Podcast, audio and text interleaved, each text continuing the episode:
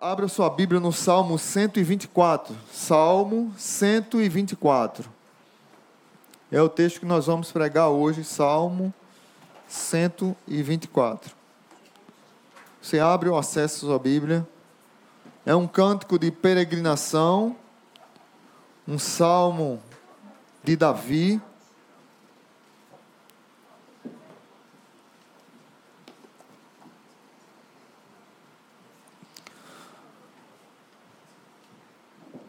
Hoje eu vou trazer o tema Se o Senhor não estivesse do nosso lado. Diz assim a palavra de Deus, Salmo 124, cântico de peregrinação davídico. Se o Senhor não estivesse do nosso lado, que Israel repita: Se o Senhor não estivesse do nosso lado quando os inimigos nos atacaram, eles já nos teriam engolido vivos. Quando se enfureceram contra nós, as águas nos teriam arrastado e as torrentes nos teriam afogado. Sim, as águas violentas nos teriam afogado. Bendito seja o Senhor que não nos entregou para sermos dilacerados pelos dentes deles. Como pássaro, escapamos da armadilha do caçador. A armadilha foi quebrada e nós escapamos. O nosso socorro está no nome do Senhor que fez os céus e a terra. Oremos mais uma vez. Pai bendito, muito obrigado por tua palavra. Se o Senhor não estivesse do nosso lado, o que seria de nós? Abençoa toda igreja. Especial, quero colocar diante do Senhor a vida e a família da Valéria, do Alexandre, da Vanessa, Dona Suzete, sobrinhos, cunhados é, pela vida do Jamerson, pai, que faleceu ontem e que foi uma pancada muito violenta nessa família. Muito triste a situação, a forma como foi. Nós pedimos ao Pai misericórdia, pedimos ao Pai renovo esses corações, que o Senhor enxugue deles todas as lágrimas. Que nós, como igreja, possamos aquecer o coração deles, estar próximos nesse momento de dor. E que a esperança da morte do Jamerson, de estar com Cristo, que isso também nos ajude no processo de consolo. No nome de Jesus, amém. Se o Senhor não estivesse do nosso lado. Algumas versões dessa Bíblia traz esse texto como pergunta. Outros trazem como afirmação. Se o Senhor não estivesse do nosso lado, o que é que poderia ter acontecido? Os, salmos do 120 até o 134 são salmos de peregrinação, onde o povo de Israel cantava quando estava indo é, para o templo adorar o Senhor. Eu, os irmãos sabem, porque eu acho que já preguei vários salmos aqui, amo demais os salmos de peregrinação. Eram salmos cantados em procissões, em dias festivos, quando eles se dirigiam para Jerusalém e para o templo. E também alguns eram cantados enquanto estavam subindo as escadas do templo. Mas é interessante nesse salmo que nós acabamos de ler, porque ele trata de histórias de livramento, ou da história de um livramento específico com Davi. Ele revela o cuidado protetor de Deus no meio do seu povo. Nós estamos diante, há uma semana, diante de uma guerra entre Israel e o grupo terrorista Hamas. A gente não está aqui para super defender Israel. Israel é, erra e falha, mas a gente não pode compactuar com o Hamas, que é um grupo terrorista, e como muitos cristãos estão indo na narrativa da onda aí de um grupo específico e estão achando que é, há um há uma perseguição de Israel ao Hamas. Não, não há, meus irmãos. Ariel Sharon foi um ministro de Israel que teve a, a ideia de deixar o Hamas tomar conta da faixa de Gaza. Infelizmente está acontecendo o que está acontecendo. Nem, nem os corredores humanitários para o pessoal civil fugir para o Egito, eles não estão deixando, eles bloquearam isso. Para vocês terem ideia de como eles usam o povo palestino, o próprio povo deles, como escudo humano para que Israel não entre e não resolva o problema com eles. É lamentável, mas é, é uma guerra triste e antiga entre irmãos, como eu falei domingo passado. É uma guerra antiga entre eh, Ismael e Israel. Is, Isaac. Ismael e Isaac. E eu costumo dizer que só quando o irmão mais velho chegar é que esse problema será resolvido. Só quando o Senhor Jesus voltar. Mas esse salmo, voltando para o salmo, que foi escrito para o povo de Israel, mas se aplica a nós como igreja, esse salmo ele traz para nós algumas lições. E algumas lições interessantes que confirmam na nossa vida o quanto o Senhor está do nosso lado. Então, a primeira, a primeira lição que ele fala aqui é que o Senhor está ao nosso lado. E aí você percebe do verso 1 ao verso 5 a maneira como o salmista vai falando da poesia. Tem um paralelismo aqui, uma repetição de, de, uma, de uma frase, de um poema. Se o Senhor não estivesse do nosso lado, e aí que Israel repita, que a igreja repita, que o povo de Deus repita: se o Senhor não estivesse do nosso lado. E aí ele fala três coisas: nós teríamos sido engolidos vivos, as águas nos teriam arrastado e torrente nos teriam afogado. A primeira constatação do salmista aqui é uma pergunta. Se o Senhor não estivesse do nosso lado, o que seria de nós? Talvez você, talvez nunca parou para pensar nessa questão. O que é Deus estar do nosso lado numa batalha? Como é que nós conseguimos passar por batalhas, lutas na vida sozinhos? Sem Deus para nos ajudar, sem Deus para nos dar direção, naqueles momentos em que as lutas estão terríveis e que você acha que não tem jeito mais para resolver, para direcionar o problema, mas aparece um fio de esperança, uma luz no fim do túnel e você tem convicção de que Deus está do seu lado. Naqueles dias de tremenda luta, quem é que estava do teu lado? Naqueles momentos da enfermidade, quando você estava num quarto, numa cama, quando você sofreu um acidente, quando você recebeu um diagnóstico, quem é que estava do seu lado? Nos dias em que a dor e a aflição angustiante dilacerou o seu coração, que você olha para a vida e vê tudo ruir, filhos abandonarem, casamentos serem esfacelados, as finanças se esgotarem,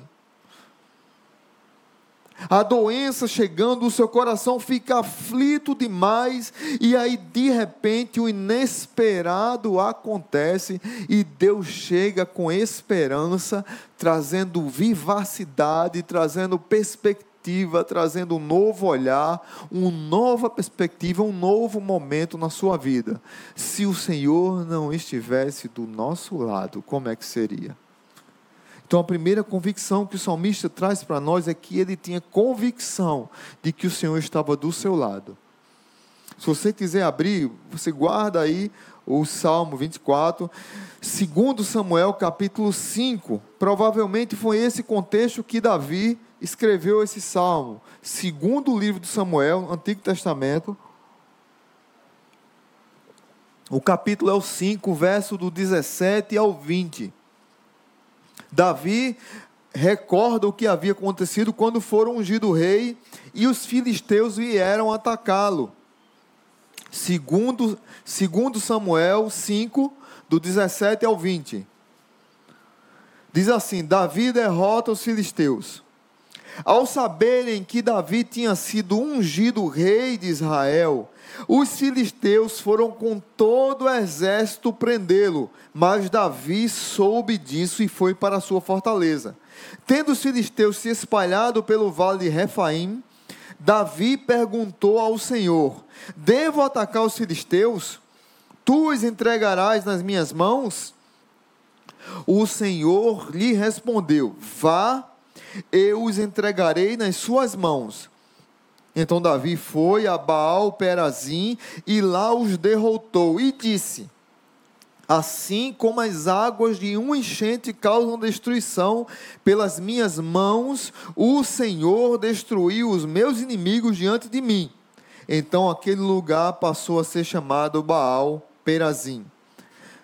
Foi provavelmente nesse contexto que Davi escreveu o Salmo 124, que foi incluído depois no saltério, e esses peregrinos relembravam cantando as atitudes de Deus no processo de restauração e de libertação na vida de Davi.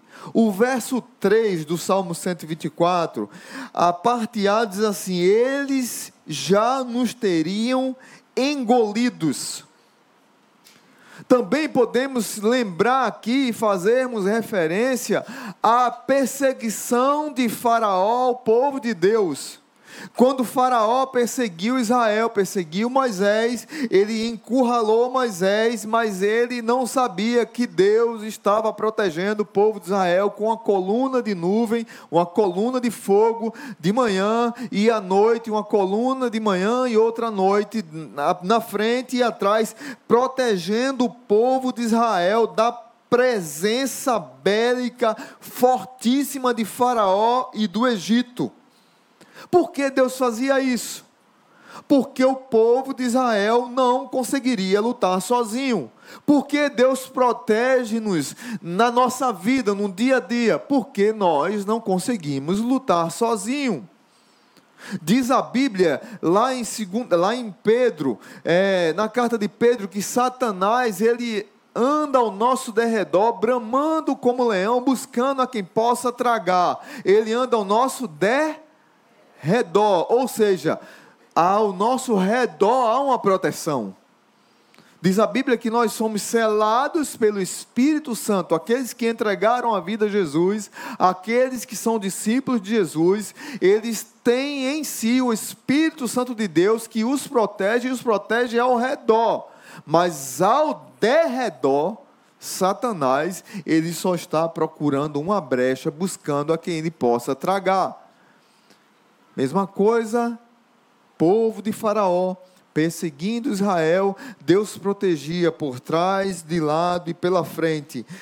Nós, muitas vezes, desanimamos na caminhada cristã, queremos fugir da comunhão com a igreja, da comunhão com o povo de Deus, porque nós queremos andar sozinhos e nós, andando sozinhos, nós seremos alvos fáceis alvos fáceis de ciladas malignas, de perseguições satânicas, de opressões demoníacas que nos machucam, nos assolam, nos escravizam. É muito melhor viver sob a proteção de Deus. O verso 3, 4 diz: Se não fora o Senhor, eles já nos teriam engolidos vivos. Lá no verso 4, a parte A diz: As águas nos teriam arrastado. Qual é a visão que Davi estava tendo?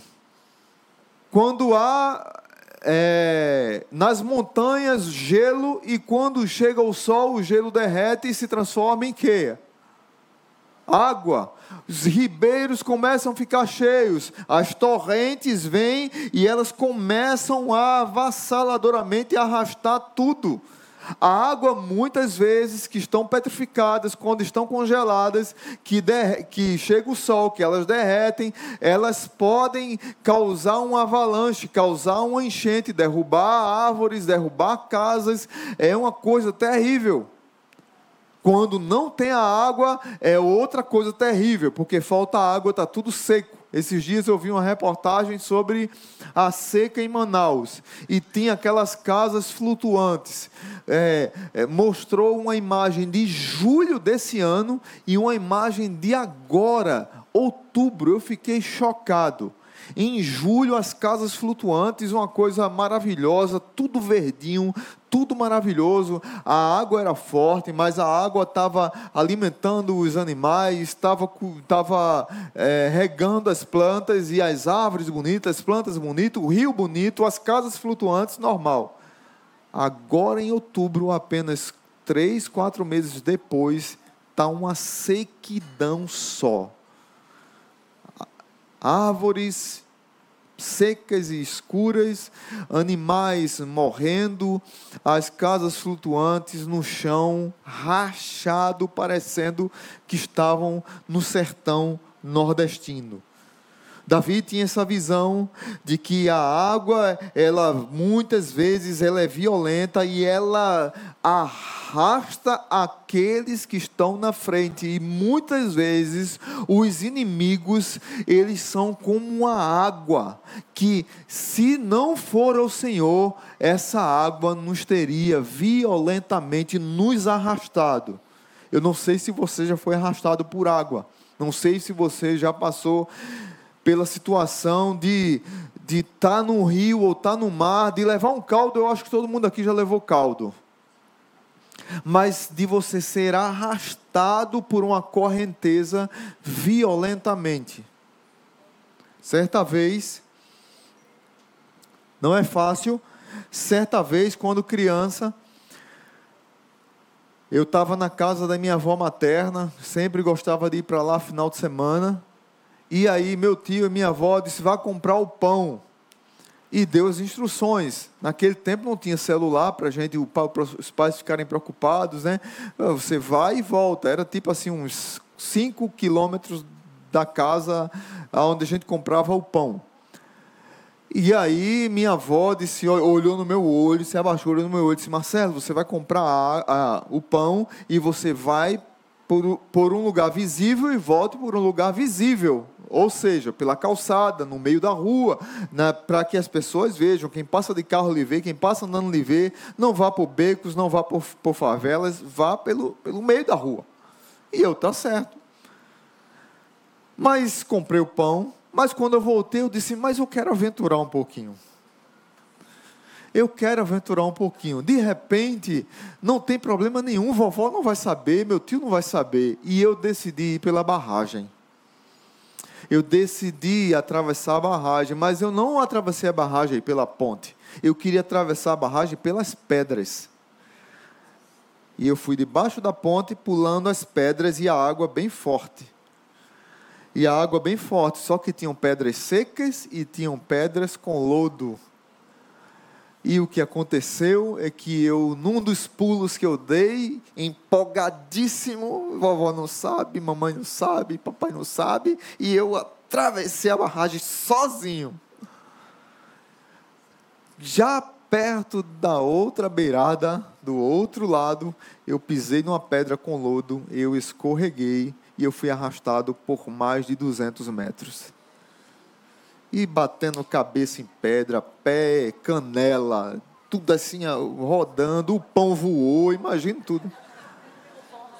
E cadê o pão? Não tem mais pão.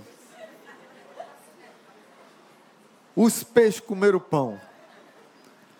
Meus irmãos, eu só vi as pessoas do lado gritando, desesperadas, os moradores, e o homem correndo, me acompanhando, acho que para tentar se jogar para ver. Não tinha como.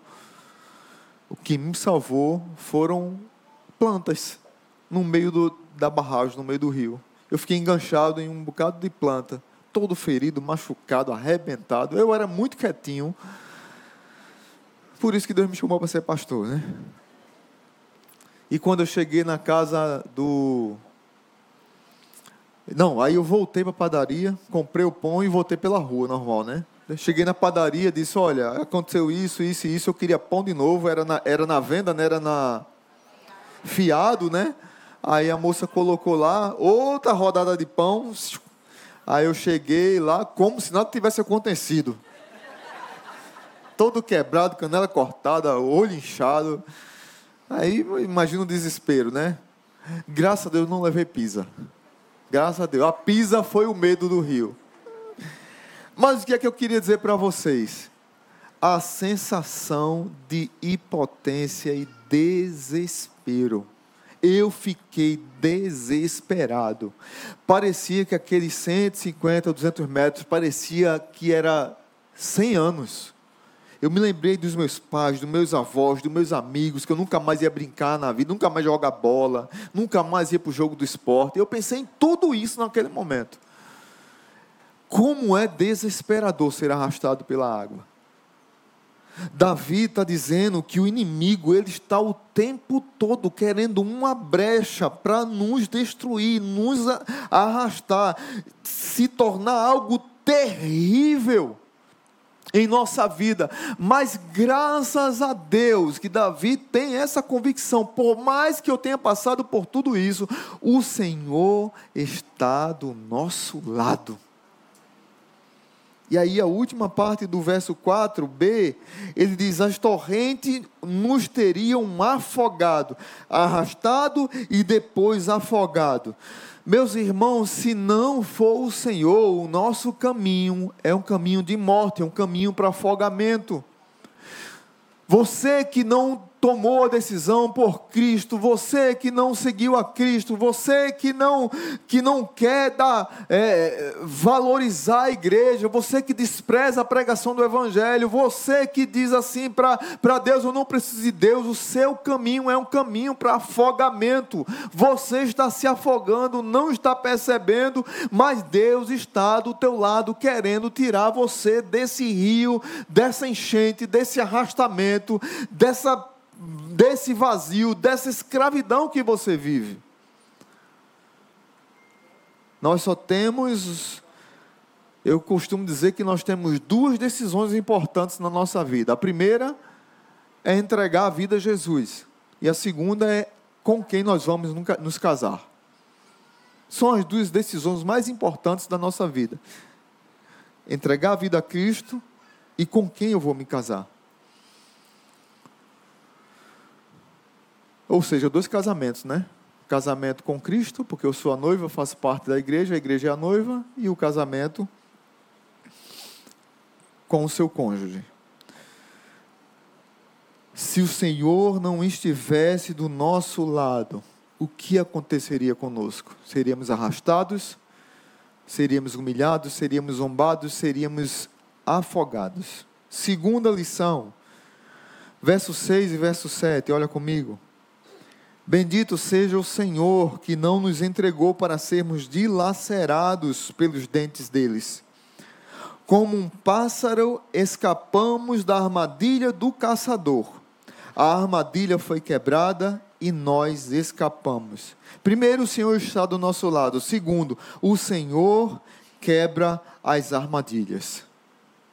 Que coisa maravilhosa! Louvado seja o nome do Senhor que quebra as armadilhas que tentam nos destruir.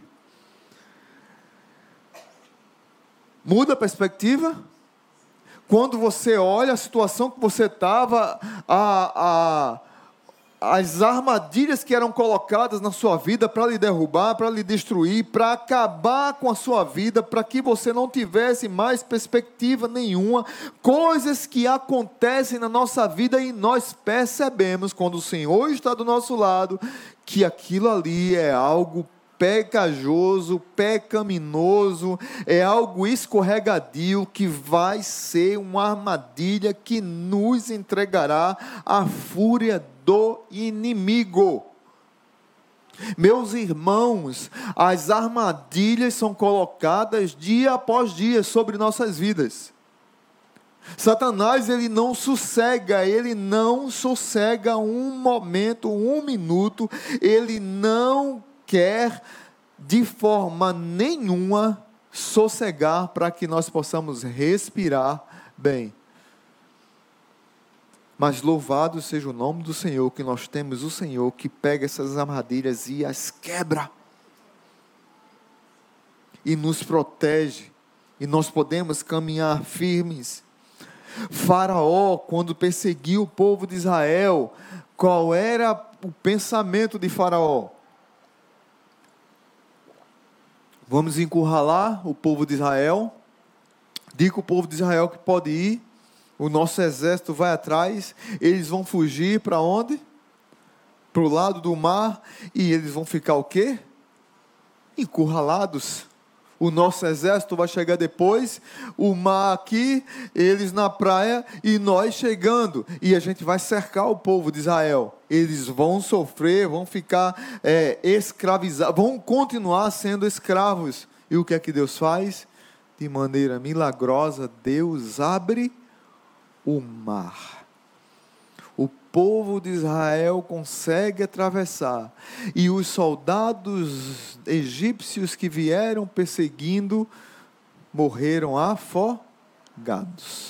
O mar se abriu, mas à medida que o povo de Israel passava, o mar se fechava. Mas a estratégia de Faraó não foi uma estratégia errada, não. Uma estratégia boa. Só que ele não contava com Deus do nosso lado. Ele não contava com Deus que quebra armadilhas, com Deus que protege o seu povo, com Deus que só Ele afasta a fúria do inimigo. Lá, 1 João, capítulo 5, verso 18 e 19, é um texto muito conhecido que diz assim: Sabemos que os nascidos de Deus não vivem no pecado, pois o Filho de Deus os protege e o maligno não os toca. Sabemos que somos filhos de Deus e que o mundo inteiro, está sob o controle, controle do maligno. O mundo jaz no maligno, mas os filhos de Deus protegem os seus filhos e Satanás não lhes toca. Só Ele, Deus, que está do nosso lado, que quebra as armadilhas. Deus pode quebrar, irmãos, armadilhas do vício. Deus pode quebrar as armadilhas de quedas morais. Deus pode quebrar armadilhas de becos sem saída, como Israel enfrentou.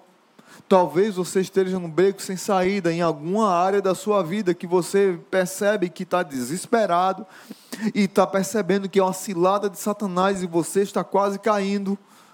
Deus está do seu lado para quebrar essa armadilha. Situação é: você permite Deus agir na sua vida ou você não permite Deus agir na sua vida? Só Ele pode conduzir a nossa vida em liberdade do Espírito. E por último, o Senhor que está do nosso lado, o Senhor que quebra as armadilhas, é o Senhor que é o nosso socorro. Veja o verso 8 que aqui diz: o Senhor, o nosso socorro está no nome do Senhor, que fez os céus e a terra.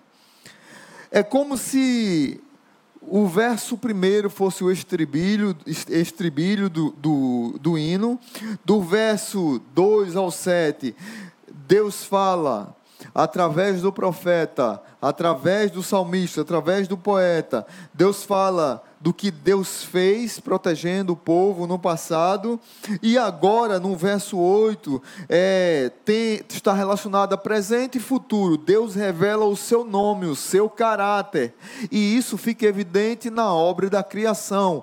Quem é o socorro do Senhor? É o Deus Criador.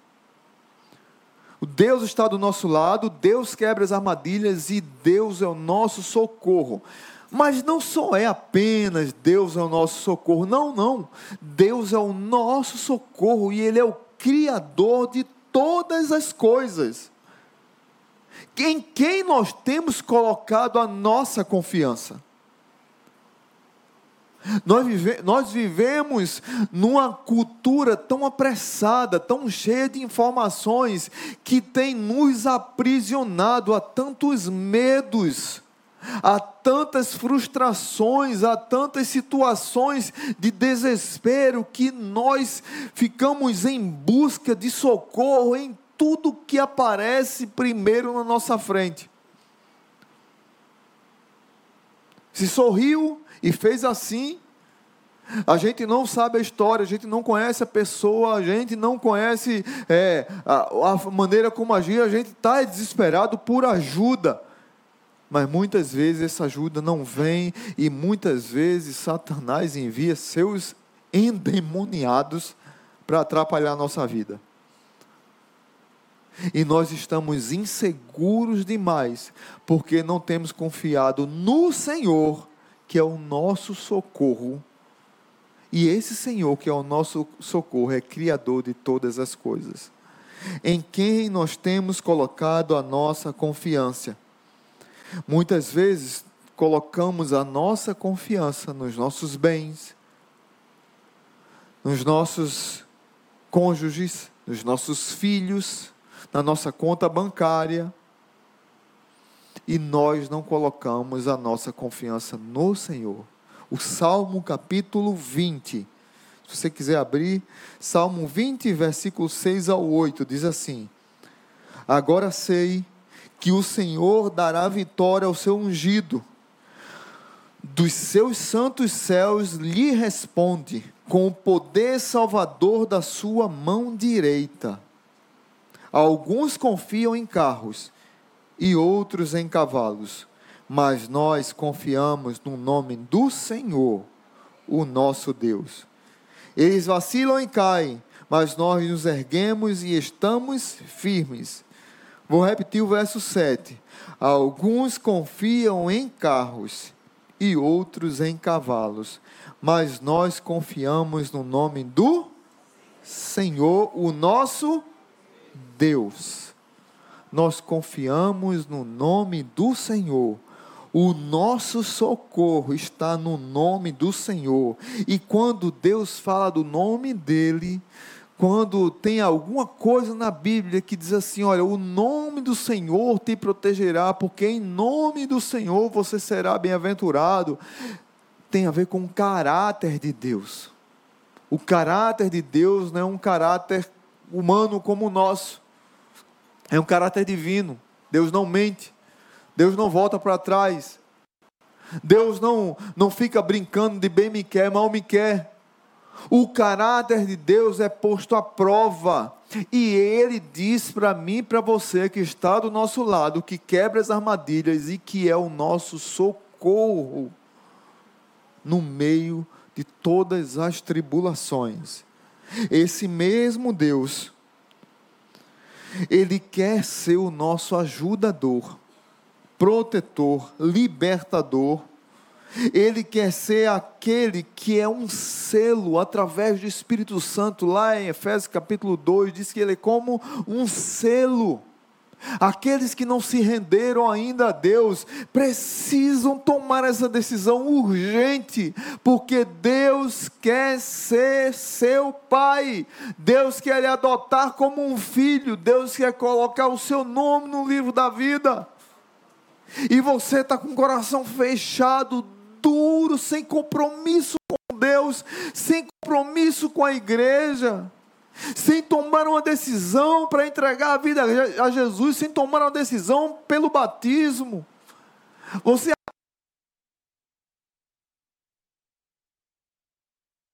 para mim e para você que Ele está do seu lado, que Ele quebra as armadilhas, que Ele é o nosso seu Deus quer no